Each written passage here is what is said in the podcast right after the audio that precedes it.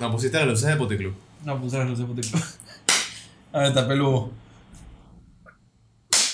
Bueno, estamos We Are Live. Vamos a meternos un momento en Facebook para ver. Facecock.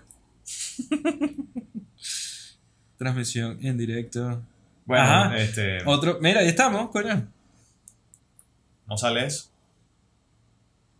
Eso te debería aparecer desde. Desde tú. desde eh, sí, desde el perfil, exacto. Mm. Ajá, mira, aquí me sale.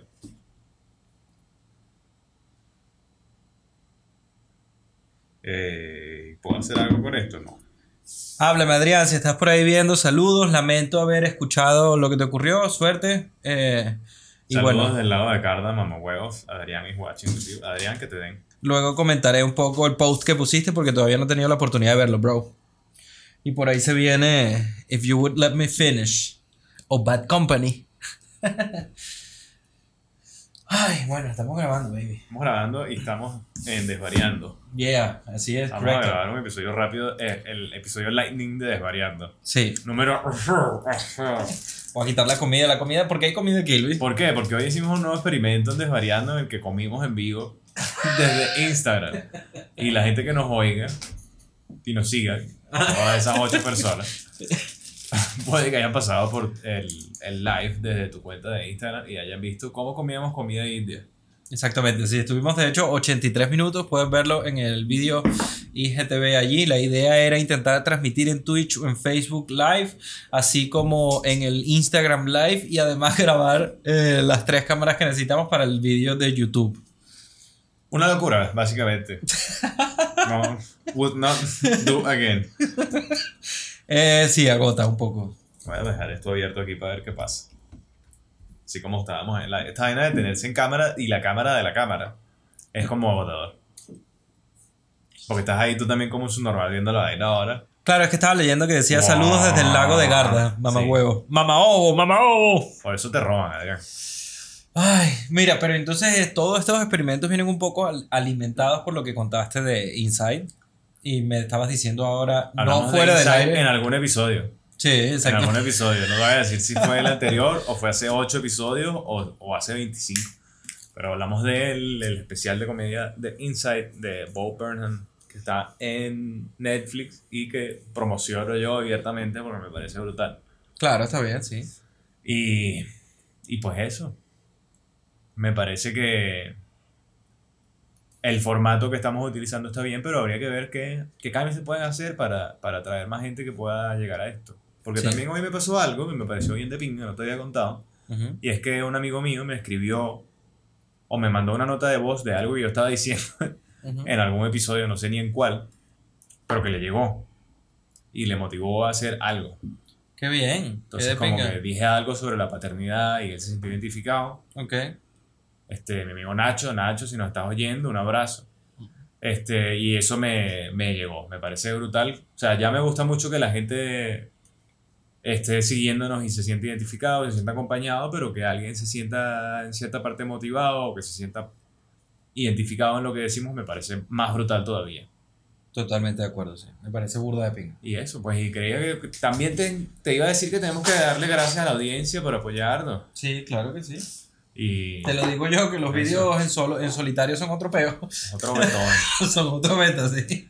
Vamos a ver qué tal esta nueva temporada que estamos haciendo de, de Sí. Desvariating. ¿Cómo, diría- ¿Cómo dirías que has sentido que va de momento?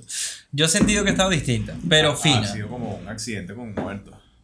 Coño, no hemos tenido ningún error técnico de momento. No, ¿verdad? Eso es bueno. Sí. Ya lo creo que logramos Y hacer. a pesar un de- nuevo- una nueva configuración de luz. También tenemos una nueva configuración de luces, sí, que especialmente ayuda a que tengamos decoración de luz ahora.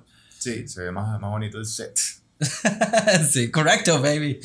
A mí, coño, eh, a mí me encanta lo que te comenté, creo que fuera del aire. Lo Los de- hombres. ¿Cómo? Lo que me gustan los hombres. no, no.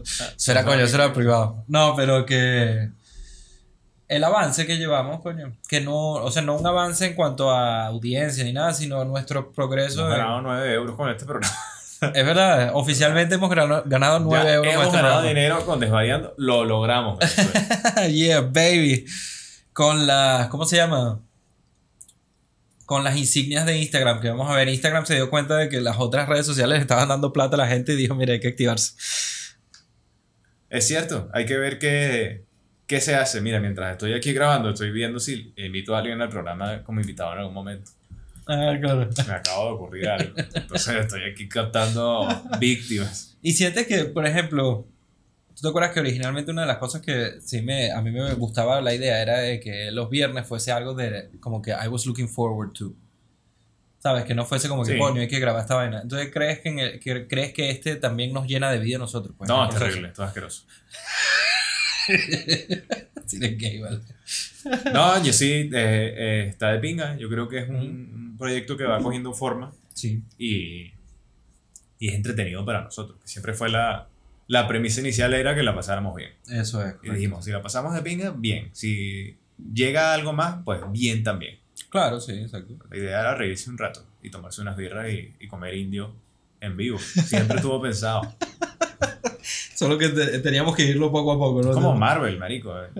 Ya sabíamos que íbamos a comer indio desde que el primer episodio que grabamos. Oye, ¿te imaginas tener esa capacidad de visión para saber no, no exactamente en macro, sino en micro los En detalles? micro. Voy a comer indio y me voy a comer siete eh, pacoras de vegetales Exacto. grabando esta vaina en vivo por Instagram.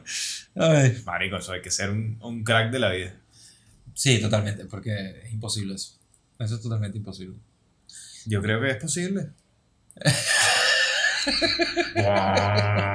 Sí. Ahora que estamos en la cámara de la cámara, es como Inception de, de producción de esta mierda. Es un poco rayante lo del live. Es raro, pero yo creo que es costumbre. Sí. Coño, porque al final sí, en verdad lo hacemos como en el otro, el de, el de Instagram, que fue simplemente comer. Puedes literalmente comer para los que no hayan estado Bueno, fueron 83 minutos, media hora esperando la comida, media hora comiendo. media hora diciendo, pero ¿dónde está la comida? Y ver la motito en la aplicación de que no llegaba la comida y después llegó la comida Bueno, la gente comió y pidió comida y todo. y, y dijo que le dio hambre. O sea, que estamos, de alguna forma, estamos conectando con el hambre, por lo menos. Coño, si, si el arte tiene que hacerte sentir cosas, por lo menos decimos que la gente sintiera hambre. Sí, coño, tú sabes que hablando en verdad en serio lo del arte, ¿no? Que el otro día hubo un tipo que agarró y lo que está haciendo es eh, llevando una piedra, huevón, gigantesca al, cruzando la ciudad. Como, qué sé yo, en Nevada, una vaina así, típica ciudad, ¿sabes? Que es como en una, llani- en una planicie. Una llanicia. Sí. Junior. Y, y está burda de pinga eso, que el arte sea hacer algo por Pero hacer ¿cómo algo. la llevó? Creo que la está moviendo con una grúa, la deja y luego la mueve y como que va acá, no sé, no me... Vi fue como la, la, foto, la serie fotográfica la vaina. Ok. Y, y me pareció súper de pinga esa idea porque es una piedra gigante, weón. O sea, es una vaina que tú dices, weón, what the fuck. Imagínate que tú vives en esa ciudad y vas viendo, de repente no sabes nada del tema, y vas viendo que esa piedra de repente la, vi un- la viste un día en el metro, luego la viste, qué sé yo, en la plaza de la, en la, plaza de la Paja, luego Ujú. la viste en otro lado. Y es como que, weón, es burda de fino eso, es desconcertante para ellos, pues, pero me parece la apuesta de pinga. Entonces ¿Cuál, creo que cuál es la experiencia artística que más te haya tocado, que tú hayas vivido? Coño, como performance y eso. Así en como ese general, rollo. cualquier, cualquier pieza de arte que tú digas, mierda, o sea, que te haya como que, que te haya impactado. Coño, ahorita se, mm, voy a traer la que me vino a la cabeza primero. pues. Mm. Y fue la de, creo que es en Koyaanisqatsi, la película. Que hay el, no sé si es que lo contrataron al tipo para la película, pero es un carajo que se pone como, pe- como petróleo, como papel de periódico y se va pegando en la cabeza y después se hace como así. ¿Sabes cuál es? Creo que sí. que es como un francés, creo. Como as, as usual en Sí. la performance. Y la verdad es que es bastante un poco más rollera. Vale. En la, la, y sí me llega esa, esa performance.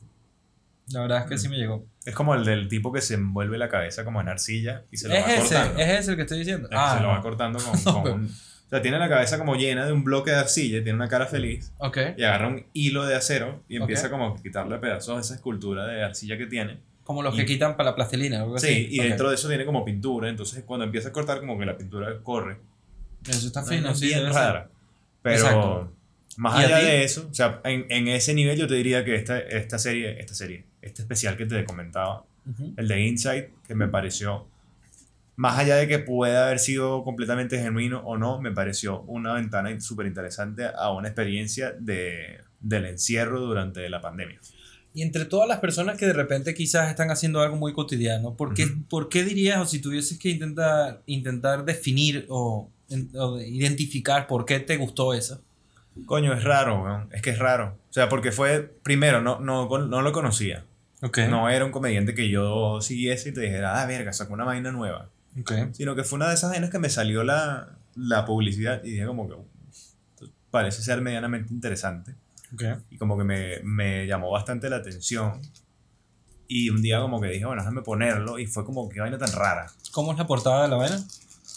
Es él sentado, Ok. como que en, en, en el estudio este, en mi estudio que tiene. Y es una vaina que progresivamente como que te va metiendo dentro de lo que el tipo va pasando sin meterte de lleno en lo que el tipo va pasando. O sea, porque él va haciendo lo que te contaba, haciendo como unos mini clips de O música. sea, pero hay una historia, ¿no? No, Ok. o sea, él va haciendo como unos mini clips de música y la historia tú, las va bien, tú la vas viendo en el contenido de las canciones, en la manera en la que la hace, en la apariencia física del tipo, Ujú. en los mini clips que tiene entre los clips de música que el tipo pone sobre cosas que hace, que pueden ser falsas o pueden ser reales, pero, Sí, pero da una apariencia muy real. Da una apariencia de una persona que está- ¿Dudas de la, la... No sé, porque el tipo miente mucho. Eh, o sea, me puse a buscar cosas de él, de otros especiales que tenía, Ok. y hacía vainas así que son claramente falsas, pero que en el momento te la crees. El tipo es como que buen actor, ¿sabes? Ok. Me Pero un risa porque vi un ajá. especial y entonces el bicho como que está hablando con la audiencia y empieza a sonar una música como que ti, ti, ti, ti, ti, ti, ti, ti. y como que hola bo y tal y que ay qué es esto y tal vamos a cantar una canción ok. Se pone a bailar con la canción y le dice you're a faggot y él que ¿qué mierda es esto pero ¿por qué me dices eso? Ok. y era él mismo y tal y que todo eso estuvo planificado lo hice yo mismo y tal y entonces como que y Coño. otra como que coño quiero empezar a improvisar y entonces como Eso le daría un twist a la vaina de Inside, si es daría falsa. un super twist si es falso, me parecería un twist falso. Aunque fuese falso, Ajá. mierda. Sería brutal, ¿sabes? Sí, quizás que sentiría que sería más arrecho incluso. no, no, no Como, más arrecho. como el documental este Sería de, distinto, del sería rap, distinto. ¿sabes? Joaquín Phoenix. Como el de Joaquín Gini. El de, Joaquín- el de Joaquín Gini. que, que uno al final se entera que es falso, Ajá. le quita algo, pero sigue siendo de pinga, ¿sabes? Sí, sí. Le quita algo, pero le aporta algo también. Que por otro lado le aporta otro. Sí, o sea, no. Sí, exactamente. Sí. Pero bueno, eso. Y, y en persona algo que te haya llamado la atención. Más allá de una película. Una obra, un cuadro, una escultura, lo que sea, un performance. Sí, es que estoy pensando más o menos como más cosas de performance porque el, o sea, la- cuando yo llegué para acá, una de las cosas que hacíamos originalmente era, nos fumamos un porro y nos íbamos al, al museo. Bien. Y me recuerdo que me, me quedé burda pegado con la, como hay una sección cerca del Guernica que trata como la propaganda de la guerra civil. Sí. Y me quedé burda en ese cuarto como viendo Reina todo. Sofía en Ajá. Madrid. Y me recuerdo que me gustó burda eso, pues. O sea, mira, saludos, Aleja- eh, González, Arriaza, ¿cómo estás? González Arriaza. Sí, es que iba a, decir- iba a decirle Arriaza, pero como vi a Alejandro. Como- Gonzalito, o no. Ah, sí, Gonzalito. Fue, una, fue un cortocircuito ahí. Coño. Pero eso, ok. Sí. Eso me parece bien. Fue burda fino porque, coño, no solamente te mostraban de un bando, sino que era la propaganda, eh, la parte de, de como gráfica de la propaganda. Vale. Era eso, pues que si los soldados dibujados o, o la resistencia dibujada, o sea, entonces me Mm. pareció burda de pinga y era como medio deco, Sí. eh, como el rollo, y a mí me encanta ese, ese, Vale. ese rollo, me encanta. Eso está Me bien. recuerda a burda Batman, ¿sabes? Sí, es como Tu punto de, referencia. tu punto fuerte del arte. Mientras más me recuerde a Batman, mejor es la calidad del arte. Lo que pasa es que yo, yo soy una persona que genuinamente eh, me intereso poco por la parte de- detrás Del contenido. de la creación. Coño, tú sabes que yo también tuve una época de considerar que el valor estético de una pieza era superior al contenido o al mensaje que tenía que transmitir. Y Bueno. a medida que iba estudiando, me he dado cuenta que es exactamente el contrario. Pues está que, bien, pues. Que la parte estética es una herramienta y no, no siempre necesitas usarla. Qué bien, me gusta esa, ese cambio. Entonces, cada vez, o sea, me, me he puesto a pensar que yo muchas veces pensaba eso, ¿por qué, por qué se ha perdido la parte estética del arte? Y no era muy miope como para entender que es que había algo más, más allá. Bien. Pero hay veces que, se, que la- me gusta, lo que más me gusta claramente Es cuando las dos partes se, se unen. Claro, coño. Entonces, por ejemplo, la segunda vez que fui a Japón, fui a una isla que se llama Naoshima, que es como una isla artística súper interesante. Y tiene una parte que es en un pueblo, o sea, tiene como que unos museos grandes que están de puta madre. Y, y tiene una parte que es como en un pueblo que tiene unas instalaciones artísticas, tienes como un mapita, tú como que pagas una entrada general para las instalaciones estas y vas por unas casas y dentro de cuatro o cinco casas hay unas cosas, había una que era como que entrabas a una casa y había como una piscina de agua muy llanita y tenía como que un montón de relojes de digitales con varios números. Entonces imagínate una piscina en un cuarto oscuro y relojes digitales que tenían cada uno un número distinto y tú como que podías caminar. Solo veías la luz de la piscina principalmente. pues. Sí, era interesante, Sí, claro. pero era raro. Había uno que era una casa como que con un montón de papeles y cosas pegadas en las paredes. Había... Ok. Y pero el que más me llamó la atención, bueno, hubo dos. Uno que me llamó la atención bastante, que era, llegabas como que a la parte de arriba de una colina y había un pequeño templo, muy pequeño, como de, qué sé yo, 3 metros por 3 metros y de madera. Pero era elevado y había unas escaleras que bajaban desde el templo. El templo estaría elevado, que sé yo, otros 3 metros y bajaban las escaleritas y se metían como dentro de una piscinita Ok. como un charco, ¿sabes? Básicamente, y tú, ah, bueno, ok, está bien. Y como que los primeros escalones que se metían en el charco eran de vidrio. Y, y luego te decía como que la persona que está ahí, bueno, ven acá. Bajabas como que por detrás de la colina y te metías por una cueva y te daban una linterna para entrar a la cueva y llegabas al fondo de la cueva y era un, una especie de gruta, o sea, había como que una piscina interna dentro de la cueva y veías como que la continuación de esa escalera de vidrio dentro de la cueva. Y con la linterna que tenías, pues lo iluminabas y se veía Arrochísimo. una locura. Pero el que más, más me llamó la atención de todo eso fue... Pero se está bien de pinga, pues. está brutal. Sí, sí. Había uno que era de un arquitecto, creo que es americano, que se llama James Turrell, que el bicho es como si fuese un Cruz 10, pero americano, ¿sabes? Ok. Un tipo que le gustaba mucho el juego de la luz y tal. Y creo que está vivo todavía, o sea, porque digo le gustaba. Y, y Quizás porque que- Cruz Diez se murió, pues, y lo asocias con él. Sí, puede ser, pobre Cruz 10. Sí. Sea, imagínate un galpón como de 10 metros por, bueno, ni siquiera, como, qué sé yo, 6 metros por 20 o 30 metros de largo. Y como 4 o 5 metros de alto. Ok. Entrabas y la entrada era en S. O sea, tú entrabas recto, cruzabas a la derecha, no había puerta, Ujú. sino era un- como una especie de túnel. Laberinto, quizás. Ni siquiera, porque era un solo camino. Entrabas, Ok. cruzabas a la derecha, caminabas hasta el fondo de la pared, cruzabas otra vez a la izquierda, caminabas hasta el fondo de la pared. Y ya con eso toda la luz externa no podía entrar Ah, claro. al recinto, porque estaba todo completamente oscuro. Y llegabas a un sitio que no tenía ni una luz. Entonces había una persona dentro que ya, no estoy seguro si era ciega o si sencillamente estaba acostumbrada ya a estar ahí. Entrabas en un grupo que se yo, cinco personas, te cogían de la mano y te decían, siéntate aquí. Y estabas sentado donde terminaba la entrada y, y te decían, mira a la pared del fondo, al otro lado del galpón. Dentro de unos minutos vas a ver que eso se ilumina. ¿Qué bola? Entonces te quedabas sentado ahí y no veías nada. Ok. Cero. O sea, imagínate oscuridad absoluta. Nada más oscura que has visto en tu vida. A medida que empezaba a, a pasar el tiempo, Ajá. seguías mirando a la pared del fondo y comenzabas a ver un, un rectángulo. Ok. Mierda. Vaina tan rara. Comenzabas a ver y seguías viendo y ves como un rectángulo. Cuando habían pasado, creo que eran como cinco minutos, la persona que te había hecho entrar te dice, ok, ahora pónganse de pie y caminen con mucho cuidado a la pared del fondo. Y llegabas a la pared del fondo y tú lo que has visto como un rectángulo, como si fuera una pantalla, llegas a la pared del fondo y te das cuenta que no era el fondo como tal, sino que era un hueco dentro de esa pared y había como que otro cuartico más pequeño y dentro de ese cuartico más pequeño había unas luces LED que, le, que bordeaban este rectángulo, Ok. pero eran unas LED pequeñitas, con un tono más o menos morado. Y tú veías como que, ah, mira, por eso es que se veía algo, se veía como una pantalla, que es raro. Y después te decían, date la vuelta. te volteabas y veías todo el cuarto. Iluminado. Veías todas las paredes, veías a la gente Qué bola. y te decían, la intensidad de las luces no ha cambiado en ningún momento. En ningún momento desde que ustedes entraron eh, ha cambiado la intensidad de esas Pero es luces. porque juegan con que te vas acostumbrando. Porque juegan con que el, el ojo se te va acostumbrando a la intensidad de luz que tienes en ese cuarto. ¿Qué bolas esa vaina? Marico, esa vaina a mí me llegó. Una de las vainas que Ay, más vamos, me ha llegado en la vida. claro, ¿qué coño? Increíble. Y salí de ahí. Ese es el que más me ha impresionado. Yo creo que no tengo ninguno tan arrecho. O sea, lo, que, lo único que, que me recordé fue que, o sea, en el viaje ese de Dinamarca, yo empecé a usar una aplicación que se llamaba Atlas Obscura. Tinder. Ah, ah, no. Vale. No, no, nunca he usado Tinder. Una vez me lo bajé para intentar hacer como una clase de estudio. Hmm, A ver, ¿quién te quiere follar No, porque quería no? hacer un documental. No, quería intentar hacer- Estaba empezandito eso y me pareció como... Pero no, no me gustó y lo borré.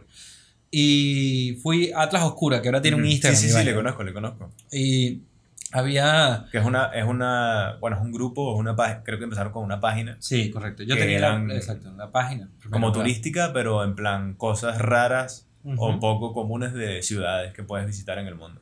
Exactamente. Sí, porque tienen, es tal cual, exacto. A veces son cosas em, extrañas en sintonía, digamos, Sí. y a veces son simplemente poco que no aparecen en ningún lado. casi. Oscuras en el sentido de poco conocidas. Exactamente. Y el- ese viaje fue fino porque yo, yo me recorrí casi todo el país. Bueno, de hecho, fue casi todo el país. Y hubo un momento donde yo estaba desde el norte, que es como un lugar donde es famoso supuestamente por tener una luz, luz como mágica constante, como la tipo la, la luz la, la luz de las 6 de la tarde, esa donde casi no hay sombras, todo está Mm. como difuminado y tal, que duró muy poco. Sí. Supuestamente en ese, en ese pueblo quedaba eso, yo no vi eso. O sea, estaba muy nublado para tal. Pero de ahí a un monumento que son como cuatro hombres gigantes mirando al mar, había en un bosque, del así, un bosque en medio de la nada, montaron una exposición como de arte. Y Qué de arte brutal. como extraño, pues. Qué brutal. Entonces me fui para allá y todo ese, claro, fumé, yo dije, nada, esto, esto this is the moment. o sea, si alguna vez me gustaba fumar e ir a una vaina de arte, o sea, más que arte y en el bosque momento. en medio de la nada. Y entonces fue como una experiencia muy rayante, porque nunca había estado en un bosque así del, no- del norte como europeo, así, o del Mm. norte de Estados Unidos también, o sea, del norte del, del planeta Tierra. Y fue raro porque no había camino como marcado. Tú estabas como una sensación de que estás perdido en el bosque y de repente te encuentras ciertas cosas que son como raras o, o de pingas incluso. Imagínate meterte ácido ahí. Bueno, verga. No, no, no sé.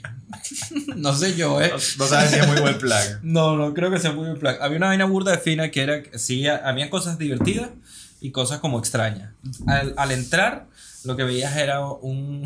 Habían agarrado como un saco de, de granja y le habían puesto unos pies abajo. Entonces parecía que en la entrada había un muerto. Eso era lo primero que parecía. Empezando sólido. Sí, eh, y le, sí, yo he compartido, a veces comparto ciertas fotos de, qué sé yo, que si un, un- el diablo en el bosque o algo así, eran, eran obras de ese bosque. Pues. O sea, había, había uno que decía como que yes, una vaina así con unas letras grandotas. Era eso. Hate, decía. Hate, era la- era ese mismo Ese- sitio. exactamente, ese sitio. Y había una vaina de, de pinga que eh, había como un borde entre el bosque y un descampado gigante. Ese era como el borde de la, de la exposición. Entonces en ese borde pusieron como un, como un megáfono, pero como de metal así gigante. Entonces tú Ujú. podías gritar y se escuchaba toda esa vaina así. Era burda de final. Marico, el que lo oiga. Casi te pongo eso en la vaina del streaming. en tu cámara iba a poner marico el que lo lea. iba a llenarlo como de vainas así. O sea, me iba a poner vainas así a mí también. Y la, la exposición, más, la obra más fina que me gustó fue como una bola de, como una bola de metal. Ujú. Entonces desde lejos parecía una bola como perfecta en el medio de la nada. Y cuando te acercabas tenía como una ventana que era todo rojo por dentro. Mierda. Entonces fue como mierda. Está rechísimo. Sí, ¿Cómo rechísimo. se llama el sitio? Por, si alguien quiere buscarlo. Verga, lo comparto en la descripción del Vale. video, porque no, no me lo recuerdo. Compartimos lo que yo te decía de, de esta isla también. Sí, por si alguien sí. quiere mirarlo. Y el, sí, exacto. Coño, Entonces- esa vaina está burda fina, en verdad. Eso está brutal, marico. Aprovecho y le pregunto a la audiencia en casa, o en el móvil, o en la poseta. eh, ¿Qué experiencias interesantes han tenido de esa manera? De algo que no se esperaban. De algo que, que les haya marcado.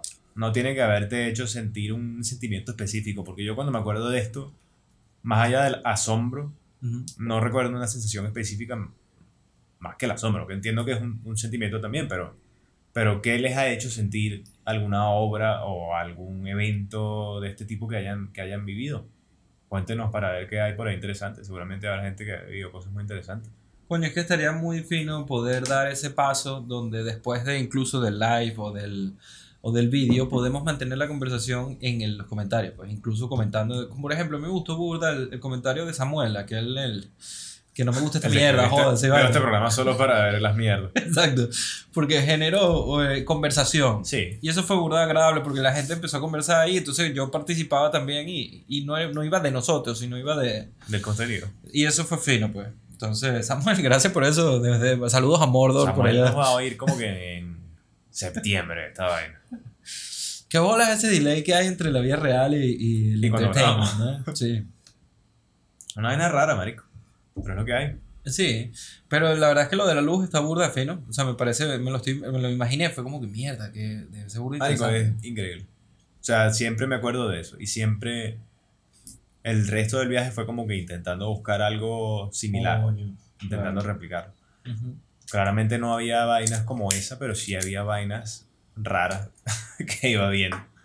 Perderse en un bosque o perderse por una caminería en una ciudad. Si intentáramos hacer de repente algún día algún vídeo de para en, de, para desvariando, que no sé aquí pues, porque puede ser que en la en las ofertas estas del lunes agarre unos micrófonos eh, portátiles para poder irnos por ahí a grabar. Es posible.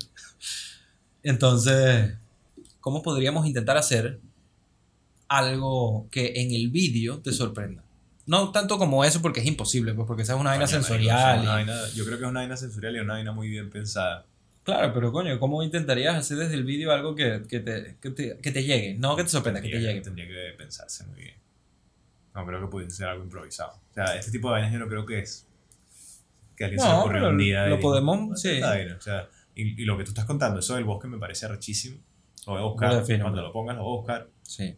Me gustaría verlo. ¿sabes? Marico, cuando me apareció, había como una clase de zombie. Chupacabra. No, no, era como un maniquí cortado por la mitad que estaba como así saliendo, como de... Claro, hubo un momento donde a mí me empezó a dar miedo el, toda la situación, porque estaba solo en la mitad del bosque, estaba hiper mega fumado y soy venezolano, pues. Entonces- Entonces, le hizo una mano al zombie, ¿verdad? No, no, no. No, no. Pasa, Lo mamá. vi huevo. desde lejos. Me recuerdo que lo vi desde lejos y vi una mano y dije, coño la madre, güey. Me empecé a sentir como quizás en una casa de terror de Biocolor Yamín. O sea, por un momento donde hay un trayecto que es rayante. Y también hubo un momento donde me perdí en el bosque. Porque como no hay camino, y el, el bosque eh, es raro, weón.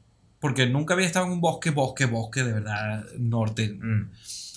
Y este era todo, como había muchos, muchos árboles, se veía todo gris. Eran bola. como, era como puras rayitas Una grises. pared gris. No, pero eran rayitas. O sea, sí era pared, pero, pero tenía... sí, sí, entiende, entiende. entiende. Y eso no me gustó nada, porque con el sonido el- los árboles se están moviendo todo el tiempo. Entonces es bastante eerie. Es bastante peculiar y un poquito extraño. Coño, a mí me gusta eso. Me parece tranquilizante. Sí, bueno, o sea, el sonido de, los bosques sí, pero en esa situación no sé, porque salió una caja ahí como con manchas de sangre Ah, también. bueno, esa vaina sí. Pero el, el- uno de los sonidos que yo más agradezco es ese. El otro día que estaba con Fanny, yo con Fa, Ujú. arroba Yoga yo- con Fa, yo saludos, Fa, Fanny. Que estábamos haciendo yoga en un parque cerca de mi casa. Era un día de estos que era, hacía calor, y de repente como que se nubló y empezó a hacer viento. Ujú. Y hay una zona que había bastantes árboles. Y era una de estas como que, como que de repente el aire está tranquilo y empiezas a oír desde lejos cómo se viene acercando el viento a través de los árboles, ¿sabes? Sí, Empieza claro. como desde lejos, Sí, hasta que llega donde estás tú y sientes la brisa en ese momento. sí. Ay, eso a mí me parece brutal. Estoy totalmente de acuerdo. Yo pongo muchos árboles con viento, en- normalmente comparto eso burda. Y a mí me gustó burda desde la... Fíjate que las películas siempre, pero hay una película de Jet Li, que él es como un peleador en China y tal. Ah, y la película mata- de que pelea. Sí, y él mata a alguien y entonces como en ese matar a alguien, porque él no quería, él no quería matar a la gente, pues. eran combates a muerte. Entonces él como, no me recuerdo por qué, se va de la ciudad y se exilia como en una casa de, de villa en, en la montaña. Y todos en el pueblo, cuando... Yo está soñando. Sí. Todos en el pueblo, cuando pasaba el viento, dejaban de hacer todo. Imagínate todo el Ah, la pueblo. vaina que has contado de lo de las. Sí, y, eh, sí, exacto. Y eso es puro de ¿verdad? Desde ahí me paro y lo hago. Sí, normalmente cuando estoy en el parque hay burro de viento, abro las manos. Como para estar. Yo supongo que en el caso para mí era estar en el momento presente. Está bien. Bueno, y la influencia del, del arte, ¿sabes? Lo, aunque no, o sea, es como delicado. Estaba en clase de francés y había como que clasificar distintas actividades dentro de lo que podían ser. Y había una que era aquí que un cine. Y entonces era como que había entretenimiento Ajá. y había la categoría de arte. Y se armó una discusión por qué coño era el cine. Depende de qué película. Depende, ¿no? Ujú, Sí. Pero siempre es parte y parte. La película que te estaba comentando, sí, siempre es pa- parte y parte, siempre es, bueno, pero el arte también siempre es entretenimiento. No siempre. Puede no ser entretenido. Y porque tener sea desagradable, dice. No entretenido, pero puede ser algo que sea aburrido cuando lo ves, pero que Pero su recorrido o que su producto final eventual sea entretenido. ¿sabes? Coño, pero puede ser el aburrimiento de entertainment. Mm, Yo podría decir que sí, que puede puede ser. ser porque te hace sentir. Sí, exacto. El arte te tiene que hacer sentir, Sí, no necesariamente algo bueno, no necesariamente algo positivo. Pero bueno, te entretiene, ¿no? Desde también. No lo sé. Eh, puede ser que crea que el arte es entretenimiento y arte, o sea, y sentir a la vez. Mm. Sí, puede ser. Entonces el cine como tal Con ¿Dónde el cine sí depende mucho, porque en general te no diría es lo que... mismo de los hermanos Cohen que, No. Pero por ejemplo, la que película... Scary Movie 4. Bueno, pero la Scary Movie 4 puede ser, si lo ves como parodia así medio... sin, sin tanto de- la del WhatsApp, ¿sabes? Sino- Las de, ¿cómo se llama? Las de Leslie Nielsen. Las Leslie Nielsen son arte, ¿ok? No, pero Leslie Ah. Nielsen salía en Scary Movie 4. Sí, pero coño, las de... el- o sea, yo soy fan de Leslie Nielsen, pero bueno. Coño. Pero la película esta que, que te digo que podría interesarte verla incluso como experimento. Además de que es de Romero, pues, o sea que... Mm, ¿sabes? sí, sí. ¿Cómo se llama? Cuéntale a la gente. The Amusement Park. Ok. La, yo me la descargué en, en un formato muy legal, porque en Lisboa se permiten las cosas legales descargadas. y es de George A. Romero, el creador de los zombies originales. No es el creador de, de los zombies como tal, pero es el creador de los zombies modernos. Creo, la primera película de zombie, zombie. Mm, No, es que hay una antes que creo que se llama White Zombie, porque cuando le estudié el año pasado para lo de las películas de zombies puede ser que me recuerde eso. Pero sí es el... Es él, pues. Claro. Él creó ese El zombie. estándar de zombie. O sea, El- había unas películas de, Undead. de voodoo Ajá, exacto. y vainas de esas anteriores que también es parte del origen. Pero el zombie moderno lo creo él. Tiene razón, que el zombie moderno. sí, exacto. Llegué a la misma conclusión que tú, pero con Sí. un poco más. Además de que él, él creo que fue el primero que me- metió como una crítica social. Porque hay una crítica heavy en las películas de él originales, es como una, de verdad, es una alegoría de, de, de muchos tipos de gente, pues. Coño, es que cuando surgió la primera peli, la de Dawn of, Dawn of the Dead, o No. Este, ¿cómo se llama? La, de la primera, la primera, la primera, no me. Ahorita se Day of the. Dead, no me acuerdo. La primera película, o Night of the Dead. Night of the Living Dead, ¿no? Night of the Living Dead, puede ser que haya sido la primera, lo siento si no era eso. Sí. No, Era- Dawn of the Dead, no, seguro. Fue en una época en la que había mucho terror sobre la potencial guerra nuclear. Mm, Entonces también, era, sí. venía relacionado con... No se sabía que podía ser la radiación, ¿sabes? Sí. Y el, era como que el miedo a, a eso oculto, de ese posible efecto, era como que, bueno, y si los muertos se reaniman, se reaniman con esta vaina, entonces por ahí empezó ese tema de esa peli. Nosotros la vimos juntos en tu casa, Mancebo. La primera, la original, Ujú. Ah, Eh, un acuerdo. día ahí que nos echamos un cineclub. brutal. Y esta, esta película, como es de él, digo, bueno, coño, la voy a ver. Porque además veía como drama y horror. Mm. Entonces digo, bueno, me la, la veo y tal. Drama y horror. Sí, entonces dije, bueno, coño, no sé, vamos a ver qué me encuentro. Es del 2019. Entonces digo, verga, no me había aparecido en ningún lado, me la pongo y tal. Y lo primero es un viejo como, como un señor, pero como muy digno, ¿no? Casi, te podría decir que es casi el dueño del amusement park y el que supuestamente quizás empieza la...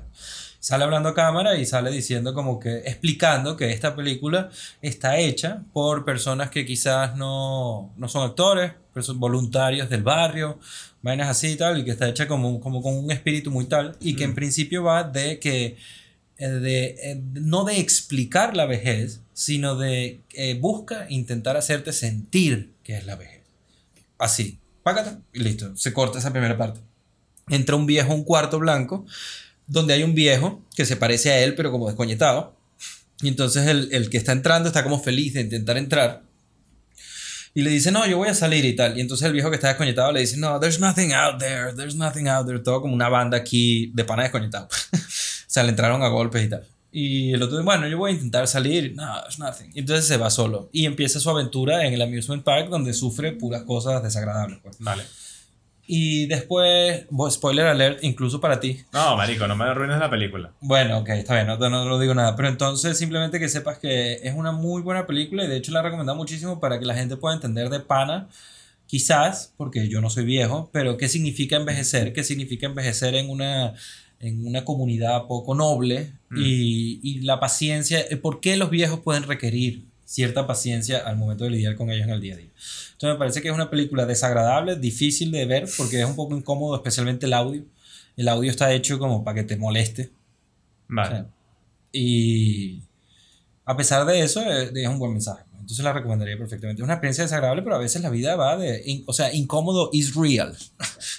¿Sabes? Y Victoria, o sea, Victoria me dijo, verga, esta película. o sea que es- no, es, no es tan tough, pero es incómodo. ya. Pero, coño, va- explica muy bien a nivel sensorial.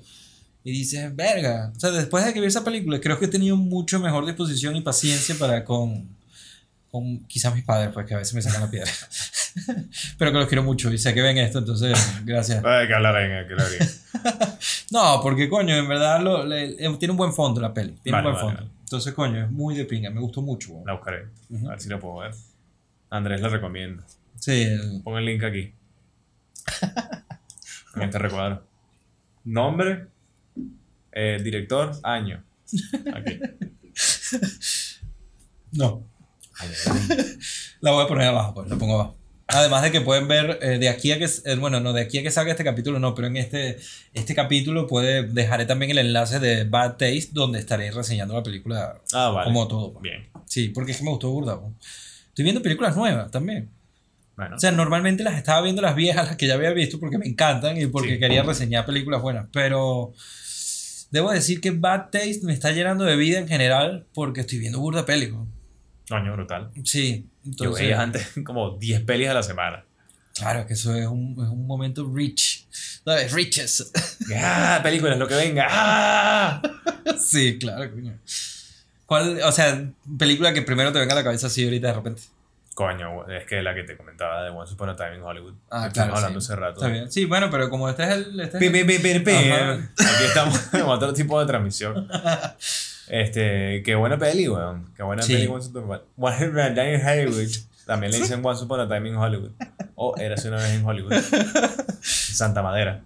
Sí. Cuenta lo que dijiste de la. O sea, lo de la violencia, que esta vez como que te, en verdad fue building up. Sí, que es una peli de Tarantino y uno Ujú. esperaría tener mucha violencia. Es la última, A pesar ¿no? de que hay al, sí, es la última que ha hecho. Hay algo de violencia al principio, hay, hay peleas y hay cosas. Mm, Bueno, aquí te cuida- si no la han visto, pues sáltense los próximos minutos. Correcto, Sí, Coño, esta vez, esta vez tú tienes. Hay, hay que contenerlo porque esto queda grabado. Spoiler alert. Sí. Em, la violencia se hace esperar. La violencia dura y pura y dura se hace esperar. Estuvo lo Sí. de la pelea de Bruce Lee que me dio de risa. También, burda buena escena, sí. Burda de buena. ¿Crees que Bruce Lee, en verdad, obviamente, a- o sea, si el, río, si el río suena, piedras trae, pero hasta qué punto puede ser simplemente un honor, o sea, como una burla honor, ¿sabes? ¿Quién sabe? Porque dice, mucha gente dice que Bruce Lee no era el mejor arti- el artista marcial que ha existido, sino el mejor artista marcial que se haya grabado. Ok, está bien. Entonces, pero sí que he oído también y he oído vainas de que a él venía la gente en la calle y le, le buscaba peleas, ¿sabes? Para medirse, Quiero pelear con, contigo y tal, que eres un pelele. Probablemente. sí. Y les daba una coñiza. Pero eso es porque era en esa época. Yo creo que ahorita tú ves a uno de la UFC, tú ves ahorita a Laidel. No, marico, ¿quién coño va a decir que Chuck Liddell es un imbécil? Voy a buscarle unas manos. No, ¿qué te pasa? Exactamente. Arrancado. No. Pero también es porque Bruce Lee era un carajo que era pequeño. Y si lo tal. ves, le dirías, coño, dame, una- dame un golpe en el estómago, por lo menos. pa- pa- No, tal, bueno, por eso se murió Houdini. No, pero ¿y quién le.? Coño, verga. Pero. Harry Houdini, Sí. el, el mago Sí, como. de principios del siglo XX, eh, o finales del XIX, no me acuerdo, perdón. Em, una, una parte de su acto era que él podía tolerar un golpe de cualquier persona en el estómago, de la que sea. Siglo XX, y ¿no? él Yo como creo. que, como que respiraba y tal, y como que lograba tensar mucho su abdomen y recibía el golpe y, y casi que sin titubear. Y luego llegó una persona que era una bestia mutante y lo pilló en la calle y dijo, ¡ay, dame una mano a este carajo! Y ¡pum! Le dio un golpe bestial en, en el estómago y creo que le reventó la apéndice, una vaina así. Qué cagado. Y eventualmente se terminó matándolo, ¿sabes? Bueno, pero lo mató su oficio, pues está bien. Coño, pero qué imbécil es la gente. Coño, pero quizás tú crees que lo quería matar, no creo. pues. Ah, yo creo que era un imbécil que creía, ay, voy a ver cómo hace este que puede hacer cualquier confío. Pero Houdini vivía de eso, pues, de esa. esa- Coño, pero te- hay que ser tarado y hay que ser muy tarado para decir que O voy sea, a la- pegarle a este carajo que no está en el escenario para ver si es verdad que puede tolerar cualquier golpe. Ah, no, pero yo pensé, no estaba entendiendo, perdón. O sea, yo pensé que Houdini se encontraba a la gente y, le- y de repente No, no, ya no, se sabía, era como que dale, En pégame. el escenario, en el escenario. Ah, vale, vale. Y en algún momento lo agarraron fuera de base y que lo voy a pegar, ¡pum! le pegó. No, claro, obviamente eso, eso, eso es un asesinato directamente. Ah, O sea, preterintencional, pero es asesinato. pues. Es lo que tengo entendido que fue lo que le pasó. Si alguien conoce la historia y no es esa, pues pónganlo en los comentarios. Arréchense. Sí, arreches. Imagínate el Adrián de la magia. Aníbal Antonio Coño, está viendo creo esta que- vaina y que coño, qué bola, así no se murió Houdini. Qué bola que Aníbal sabe magia, qué fino eso. Aníbal sabe magia Sí. y cartomagia. Aunque bueno, mago. quizás te dicen que Houdini era primero un escapista, puede ser. Era un escapista, pero también era mago. Me recuerda The Prestige. Peliculón, sí. Peliculón, marico. Sí, total. Ese, yo no sabía, o sea, Christopher Nolan, pues. Christopher Nolan, que, Sí. que crack, marico. Sí, sí. súper- Puede ser fácilmente su mejor película. Me, arri- me tiro en esa piscina. Mm, o sea, no me tiro, no me tiro tan rápido, pero tampoco digo, bueno, no, no está fría. Yo me tiro. Porque ¿qué hay? Memento. Memento es, bueno, es una película de pero no es una película monumental. Bueno, Inception o sea, es de pinga. Inception es de pinga la otra es de Following, creo, la primera. Que es como Eh, medio. following, medio- following, medio- creo que se ajá. llama. Es medio pi, medio. Es fina. Pero tampoco es una vaina que tú digas monumental. Correcto. O sea, Memento lo que pasa es que tiene, quizás para la gente ahora, que Memento no significa nada realmente, pues, y en Mm. esta época quizás ya es algo olvidado. Pero Memento en su momento fue como una película de culto que marcó, Sí, fue sí. tipo Requiem, Pi, Memento, o sea, todas esas como que Eh, salieron en esa... irreversible. Irreversible, correcto. Que tiene otra escena como, como la del laberinto del fauno. sí. horrorosa, sí. Y claro, que esa no es la más horrorosa, pues. Pero bueno, o sea, yo diría que es Luego una las. Bellucci, ¿no? Sí. Increíble, o sea, esa tipa es, actúa Qué increíble, dura. es una mujer increíblemente hermosa, o sea, inteligente, o sea, no es... como que- Mónica Bellucci, si nos estás oyendo, Soy tu big fan. Andrés. Suscríbete, Andrés. ¿Te imaginas? Mierda. Me gusta mucho el programa. Ay, pero sí, Con- eh, invitada confirmada temporada 5. Sí, y Will Ferrell, el otro día de repente caí, me- sí, estaba, yo estaba viendo vainas en YouTube y me salió el de nosotros. Pero eso debe ser por los cookies míos que como sabe que veo nuestro para aprender y vainas. Entonces me lanzó el episodio de... eh, Ah, bueno, el último, el que hicimos con Marcos y Mm. tal. Entonces lo agarro donde yo lo había dejado la última vez. Y estábamos hablando de eso, de que Will Ferrell... Temporada 3. Confirmado. Ya lo verán. Ay, sí. Si no ven todos los capítulos, no les sale en YouTube. Tienen que ver todos los capítulos tres veces, comentar en todos y después se, se desbloquea ese capítulo especial. Yo creo que si yo no, si no fuésemos nosotros quienes estamos haciendo esto y yo fuese una persona que sigue desvariando, probablemente vería de media hora a 45 minutos por tanda. De bola. Sí. Esta vaina de dos horas es una barbaridad. Más que lo aguanta. No, pero luego lo terminas viendo. O sea, a mí me gusta que sea como De libro, ratico. pues. ¿Cómo sí? Y ahora son dos horas live. Dos horas live. Es una barbaridad. Todavía estamos live en. Estamos live en Facebook, y No hay baby. nadie viéndonos, ¿verdad? Mm, Ahorita no, no sé, pero llevamos 40 minutos aquí. Pues. Nadie está viendo esa vaina. Ah, no importa que lo vean en YouTube. Sí, Bueno, vean. Nosotros estamos haciendo esta vaina para la vida. La vida decide dónde cae esta mierda. O sea, la gente se ríe. Se ríe un ratico. Coño, Coño, se ríe un eh, yo me conformo. Sí, coño, o sea, nada más así sea porque se les contagia nuestra risa. O sea, ya eso, ya eso, vale. sí, exacto. Coño, ¿qué estábamos diciendo antes? eh? Y nada, pues en Instagram, es- o sea, oficialmente esta es la primera vez que eh, desvariando. en Twitch, en Instagram, en Facebook. Y bueno, para todos lados. Y además generamos 10 euros. Ok, just staying, baby. Ganamos 10 euros. Ya. Millonarios, bebé. Gracias a las personas que nos invitaron a las cervezas del día de hoy. Gracias Estas cervezas cervezas. son On You. Y que estábamos hablando desde antes. De Eh, peli- lo- Estábamos hablando de películas. sí, estábamos hablando de películas. ¿Qué película sí recuerda? Ah, bueno. Ah, estaba habla- eh, llegamos Ajá. por ahí, me preguntaste qué película últimamente había visto que me había gustado y te dije que eh, Once Upon a Time in Hollywood. Correcto, sí. Y comento las vainas que comenté en el live de Instagram que me parecieron interesantes de esa peli y era lo de la violencia, Sí. que se, que se hizo esperar, que cuando vino la violencia fue bandera, pero Ah, fue, me parece Hablamos lo que pensabas que iba a pasar. Sí, me parece que fue muy bien actuado. Sí. Me pareció interesante que hizo lo mismo que hizo, que ajá, creo que eso suma más todavía a la, al Ajá. paralelismo que te estaba comentando antes, y era que sí. Luis Fernando estaba hablando antes de que había ciertas como referencias de sí mismo. Sí, hay unas autorreferencias ahí. La primera autorreferencia es que Leonardo DiCaprio, dentro de esta peli, hace de algún actor que ya es como muy meta, porque es un actor haciendo de actor. Sí, correcto. Y dentro de esto está haciendo una película sobre un soldado que mata nazis con fuego. Y me recordó mucho, por supuesto, a la película de Tarantino que mata nazis con fuego, que es Bastardos sin Gloria, o Inglourious Bastards. Y me llamó la atención que dentro de esta peli, la película que hacía Tarantino, donde mataba a los nazis con fuego, o que hacía eh, DiCaprio matando a los nazis con fuego, se llama The 14 Fists of McCluskey, o los 14, ¿Cuál es pu- esa? O los 14 puños de McCluskey. Andrés cree que es una película de verdad, pero eso es normal, no le dan caso.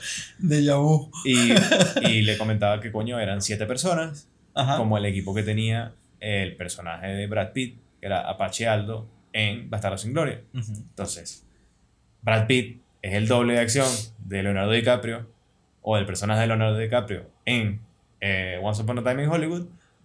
Y Leonardo- el personaje de Leonardo DiCaprio está siendo un personaje dentro de la película que es el personaje que hizo Brad Pitt en la vida real en la película Bastardos sin Gloria. Exactamente. Es como un super paralelismo ahí. Inception del Inception del Inception. y a la, a la otra cosa que estaba pensando ahora es que las películas en las que ha tocado eventos históricos de reales han sido eh, Once Upon a Time in Hollywood y, y Inglourious Bastards. En Inglourious Bastards mm, cambió la manera en la que murió Hitler y en Once Upon a Time in Hollywood cambió la manera en la que el ataque de los seguidores de Charles Manson atacaron y a quién atacaron. Correcto. Te hacen creer toda la película Ujú. nuevamente, si no han visto la película, salten sexto. Te hacen creer toda la película que van a matar a Sharon Tate como pasó en la vida real, Claro, desgraciadamente. sí, correcto. Con la... y, Ajá. y cuando llega el momento, pues no pasa eso, No. sino que van y los atacan a ellos y les sale mal. A mí se me había olvidado cuando lo dijiste lo de el LCD. Ah, sí, O sea, la verdad es que eso fue, eh, eso fue un, un extra muy, muy... súper innecesario. Pero muy de pinga. No, bueno, no, no es Imagínate que te innecesario porque yo creo que lo que él buscaba con eso del LSD era que Brad Pitt estuviese Dudoso. inutilizado en ese momento. Está bien, sí. Porque ya les había dado una coñiza a uno de los bichos estos, de los hippies cuando estaban en el rancho. Ah, exacto. Que ese fue, esa parte fue más chunga que el asesinato. ¿Te parece? Sí, fue como más tensa. No más violenta. Más Fue, tensa. fue tensa. Pero Yo no ya- sabía si el tipo estaba muerto o no. Sí, o sea, eh, y también creo que lo que hacen es demostrarte, si ese carajo le dio esa coñiza a este tipo y le dio unos, unos coñazos a Bruce Lee, pues este bicho fresco Ah, bueno, claro, es verdad. Le di unos coñazos a Bruce Lee. le da una coñiza al que venga. Sí, sí, total. Pues entonces dice, mira, tenemos que bajarle dos a este carajo, vamos a darle ácido. Sí, para que sea como Para que sea como relativamente justa la Ajá, pelea. sí. E igual les dan una coñiza a todos. Además menciona a la actriz como la, la que lleva el tema de la vie del, en el rancho ese, es Lina Dunham, que es la creadora de la serie Girls, que hablamos algo, algo de ello en Ah, la temporada número uno. Sí. No me he dado Entonces, cuenta. Sí. Que es una tipa que me cae mal, pero que me gusta mucho todo lo que hace. Sí, es buen material. Ujú. Y es muy real y la verdad es que lo escribe bastante bien, me gusta. A pesar que me caiga tan mal. Pero bueno, esa Sí. pelis que haya visto últimamente que me hayan gustado es. Qué bola es que Once Upon a Time in Hollywood eh, no hay manera de que me suene raro. Es como que Once Upon a Time in México. Como la de. Sí, claro, por eso. La La, de tengo, Robert Ramírez. esa, la tengo tan en la cabeza que me suena raro. Cuando lo dijiste fue como Mex- eh, Hollywood. Pero el, bueno. el From Dusk Till Dawn. No, mierda, marico, qué buena peli. qué buena esa peli. Sí. Y Desperado. Días me Desperado, baby. Yo me recuerdo cuando veíamos de repente el cameo de Tarantino en Desperado en tu casa en Caracas ahí, que de repente salía del baño, ¿sabes? Ah, que estaba comprando droga. Ajá, exactamente. Y salía ahí, entonces, ajá, Tarantino. Qué bola, ese carajo. Teníamos que, como que 13, 14, 15 años por ahí. Sí. Era burda de fino, verdad. Y qué bola la peli de. O sea, cómo Robert Rodríguez grabó esa peli en México Sí, Un ¿cómo? presupuesto de mierda. La anterior era Desperado. No, sí, sí, pero no sé cómo la grabó, no tengo información de... Marico, o sea, súper bajo presupuesto. Tú lo has visto, ¿no? Sí, claro, pero No, no... marico, esa vaina era como que él con unos panas. Sí, pero es que a veces esas producciones que parecen tan chimpas en Estados Unidos costaron, sí, 3 millones de dólares. Yo creo que esta no fue tan cara. ¿no? Puedo buscar cómo se llama, ¿sabes? Sí, creo que hay una página que se llama The Numbers, puede ser. ¿Cómo se llamaba la peli? ¿Te acuerdas? Eh... Mariachi, ¿no? Vale, eso es. Vamos a ver. Vamos a ver cuánto costó esa peli. 7 mil dólares, bro. Ah, bueno, no, está bien. Sí, es que pensé que la más barata había sido la de Blair Witch 7 Project. mil dólares. Blair Witch creo que costó como que 30 mil. Yo diría 60. Yo creo que costó. Me suena 28, no sé por qué me suena 28, seguramente no es. Vamos a averiguar. Sí, trivia, Audiencia. trivia con. Este es el momento. Antes de que soltemos el número, ponlo en los comentarios. Exacto, un A, a número. muerte. No veas el resto del episodio hasta que lo hayas puesto. Voy a esperar, vamos a esperar. ¿Ya lo pusiste? Vale. Vamos a ver. Entonces ahora vamos a poner aquí Blair. Déjame darle aquí a, a Google que me contó Esto es como que. ¿Cómo es que se llama el programa ese donde averiguan el precio? The Price is Right. The Pa, Price pa, is pará. Pa, pa, pará. Pa, parara, parara, pará. No, vale, costó 300 mil. 300 mil, qué bola. ¿Pero dónde estás viendo tú esa vaina? Pones ahí en Google y te sale. No pongo. Pero, actividad paranormal, 300 mil me suena era 300 mil. No, para actividad paranormal, sí, estamos hablando de Blair Witch. Sí, pero. ¿Y Blair Witch? No, no, no. Blair Witch son 300 mil. ¿Y actividad paranormal? ¿Cuánto crees que costó actividad paranormal? Más que Blair Witch. ¿Cuánto? Dime un número. No sé, dos millones. Error. Un millón. Error. Más, pero dime más o menos. No, no te voy a decir. ¿Cuánto? Ya me rindo. 15 mil euros. No vale, ¿en serio? 15 mil euros. Bueno, dólares, perdón. Ni Ni. Yoko, ni Yoko creyó. Yo fui que. Coño, en verdad, si no, si entre todas las insignias y las vainas no, nos dan eh, 60 euros, compramos una Yoko Cam. La Yoko Cam. Así que decir que hacemos Blair Witch 2 Con 60 euros. con 60 euros. Y que 15 mil me la sopla. Yo voy a hacerla con 20 pavos. Mira, por cierto, sí que tengo que decirle algo a la audiencia para que comente. Pero lo que pasa es que quizás de aquí a que se estrene este episodio, pues ya, ya hicimos el vídeo. Eh, la, de, eh, las trufas are in the house. De Eh. trufes. Entonces, y no son, no tienen muy shelf life, así que hay que cuadrar esa vaina ya, pues. Vamos a cuadrarlo al aire, Luis. Tell me de cuándo nos vamos para la sierra. No sé, marico. No me comprometo. Tengo que coordinarlo. Ay, no, pero podríamos ir incluso con Vanessa, Victoria. ¿No? No, huevón. No lo ves vial. No. No, es un planazo tomar eh, alucinógenos en un bosque con, con carajito por ahí. No me parece un buen plan. Coño, It Follows costó 1.3 millones. Coño, pero esa está muy bien, Luis. Esa Me parece está que muy bien. para, o sea, para lo que fue esa peli está bien, ese presupuesto. Sí, está bien usado. pues. Está bien usado. La, la factura de esa película se burda bien. ¿Sabes que hay una película ahorita que me viene a la cabeza que se llama Blue Ruin? Esa película también está fina. No es de terror, pero está fina. Se la recomendaría así como... ¿De qué va? De dos... No sé, como do- una pareja poco, poco... Con poco futuro. Y... La verdad es que no me recuerdo mucho. Muy bien, Andrés. Eso es una buena manera de describir las cosas. Coño, vayan y veanla y me dicen que va. El Blue Ruin se refiere al carro, pues es un coche como vuelto mierda. Ah, yo la tenía aguantada por ahí en, en mi lista de, de Netflix y nunca la vi. Está fina, vete. No creo. ¿Y qué es la cual? es la que- Ah, bueno, vi una que no me recuerdo el nombre porque yo me bajé en varias películas nuevas y Victoria eligió una, ¿no? Y la que le gustó fue la que... Ah, American Dinner, puede ser. Dinner in America.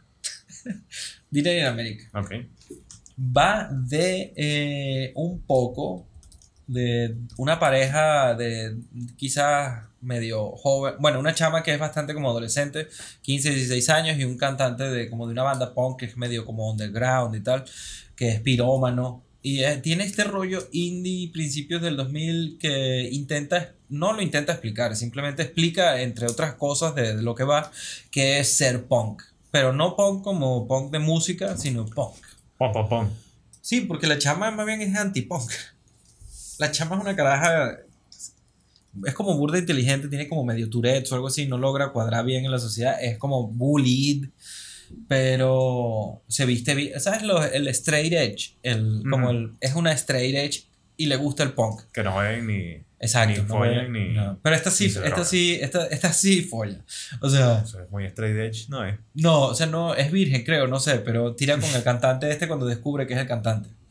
Porque ella ama esa banda. De hecho, él, este carajo se encuentra con ella huyendo como de, no sé si de unos malandros que le quieren entrar coñazo o de la policía. Y se, se encuentra con una jeva que resulta ser como la que ha estado mandándole durante hace un año fotos de las pantaletas mojadas cuando ella se pone a Mierda. escuchar la música y como que se sobreexcita con la música y después como que ¡ah! me voy a hacer la paja y después de hacer la paja se toma una foto y entonces la foto se la manda el cantante de esta, de esta banda porque es con esa con esas canciones con las que está. Y resulta que el chamo que está huyendo es, es él pues.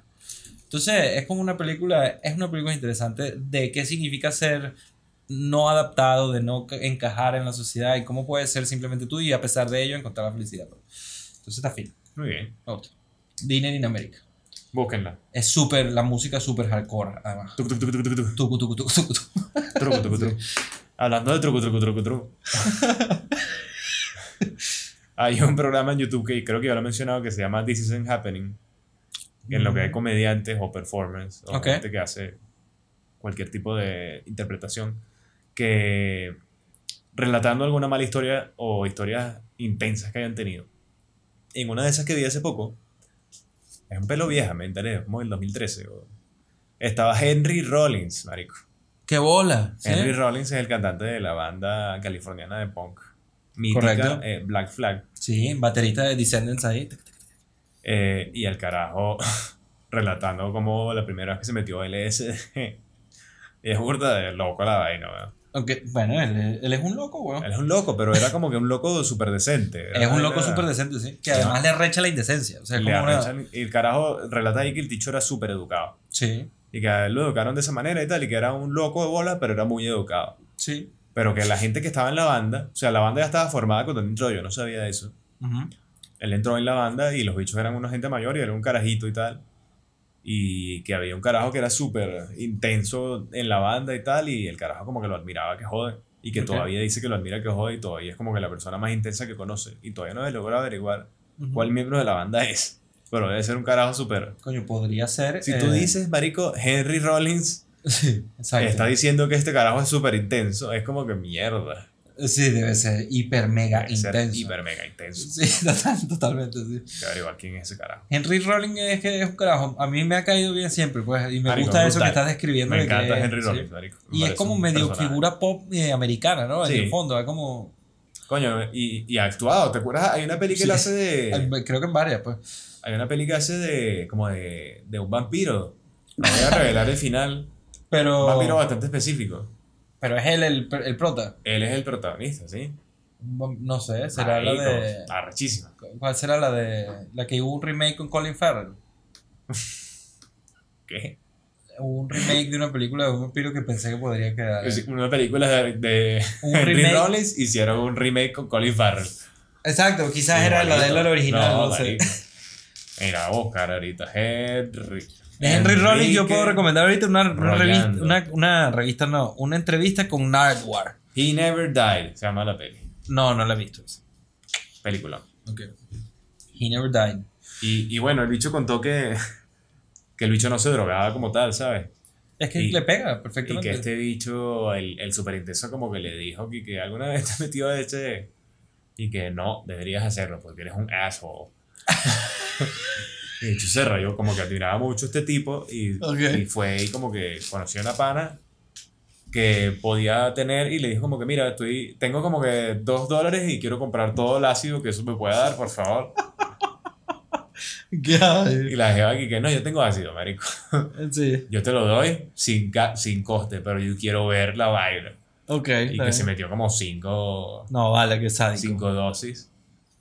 Y el bicho empezó a maltripear la vaina. Obviamente, es que eso. Y que la tipa con la que estaba era una loca o bola, como que entonces vamos a mi casa y tal. Salió a su casa y entonces como que entran a su cuarto. Y él como que, no vayas a saludar a mis papás. Y él que coño, pero estoy en tu casa y tengo que saludar a tus padres. ¿Cómo no voy a saludar a tus padres en tu casa? No es correcto. Y entonces como que entra en el cuarto de la hija y que siéntate contra la puerta y que ¿por qué? Y es que necesito meterme un, polo- un poco de heroína para bajar un poco la nota del LSD. Huevón. Y el bicho como que se friqueó y saltó por la ventana de la casa. Y que salté por la ventana, menos mal que después me di cuenta que estaba en, en una planta baja y fue como ¡Ah! On mid-air, ¿no? ¿Te das cuenta? Sí. Pero bueno, eso se parece bastante a la película. Por la película es un poco ese, ese escenario. Me recordó a eso, lo que estabas contando, y me aborda risa. Henry Rollins es un, un carajo súper peculiar. Sí, sí puedo, sí puedo creer que alguien tan tight tenga ese. Y que además se mete cinco vainas del LCD. Y, o sea. No es como mistake number one, mistake number two, mistake number three, ¿sabes? O sea, va. Así no. No es un sé. carajo, marico, es un, es un tipo. Hay un video de Sí. como de 50 minutos en YouTube de él pintando sin camisa. Ok. Eh, pero joven o viejo. Viejo, bueno, viejo, o sea, hace como 10 años, una vaina así, quizás. Ok. Que es él pintando y hablando huevonada, por supuesto. Bueno, un Es un poco. bicho muy elocuente. Sí, es cuentes. sí, es como, claro. ¿te acuerdas una vez, marico, que vimos un documental de patineta, Ajá. de gente que patineta, y vi como que estábamos Ajá, como que, Rodney Marco, Mullen. tú y yo, y de repente era como que hablaba la gente, y salía Tony Hawk y tal, y de Pink, y de repente a los Rodney Mullen, y fue como que, Sí. que Mamá se- sí. huevo. Sí, total. qué carajo tan elocuente, y qué forma de hablar, y... Sí. y Es de elocuente porque. Totalmente. ¿no? O sea, Impresionante. sí, sí, es que me recuerdo perfecto de ese de, de- De- no del momento, sino del sentimiento. Yo no de- me acuerdo de qué los tres. coño decía. No me acuerdo ni de una palabra No, yo de lo tampoco. que él decía, pero me acuerdo de haber quedado como Sí. que... Lo que pasa es que yo he visto varias, varias, o una sola TED Talk, pero he visto varios vídeos donde le hacen como entrevistas y él, él sí tiene como una clase de profundidad extraña. Sí, Entonces, no me recuerdo qué dijo en ese momento, pero Ah, me recuerdo de nosotros tres y que, what the fuck. Exacto. y después la gente patinando, ah, de ping, y otra vez el carajo hablando. Y, Porque es asombroso. O sea, Sí, es una sí, vaina sí. que te queda, especialmente si, si te gusta la patineta, Sí. si sabes un poco de quiénes son cada quien y de repente ves a alguien que no te esperas eso, porque además es como muy tímido, introvertido y, tiene una forma, un manerismo de así pues, de introvertido. o sea, ya se, ya se intuye que es un genio porque el carajo Sí. hacía vainas que no hacía nadie. Sí, claro. Y a día de hoy, En la TED Talk está burda de pinga de cómo él. Hay, bueno, creo que hay dos, ¿no? Porque hay una de que habla del Oli, de la, de la importancia de innovar, de atreverse y cómo el Oli puede. Cómo la semilla, ¿no? La semilla de algo puede, puede hacer lo que sea. Pero hay una donde él está hablando como de cómo él empieza en la patineta y. que era una vaina, como, él era como super bully ujú, y no encajaba, la típica vaina, pues unas personas incómodas a nivel social. sí. Y tenía un papá, creo que era militar, que era como muy estricto, puede ser, no sé si era militar quizás, pero sí sé que era estricto. Y entonces le permitían montar patineta como en un momento, ¿no? Tiempecito. Sí, entonces estuvo como todo el verano montando patineta en todo ese tiempo, entonces tenía que hacer sus quehaceres, iba y venía a montar patineta y solo le interesaba montar patineta. Y entonces él, él como que el, el tema de la patineta fue una vaina de liberación de, de como trascendental del sufrimiento de la vida o algo así, como que él se encontró ahí en paz con la eternidad y con todo, pues Mierda. como una vaina demasiado malandra.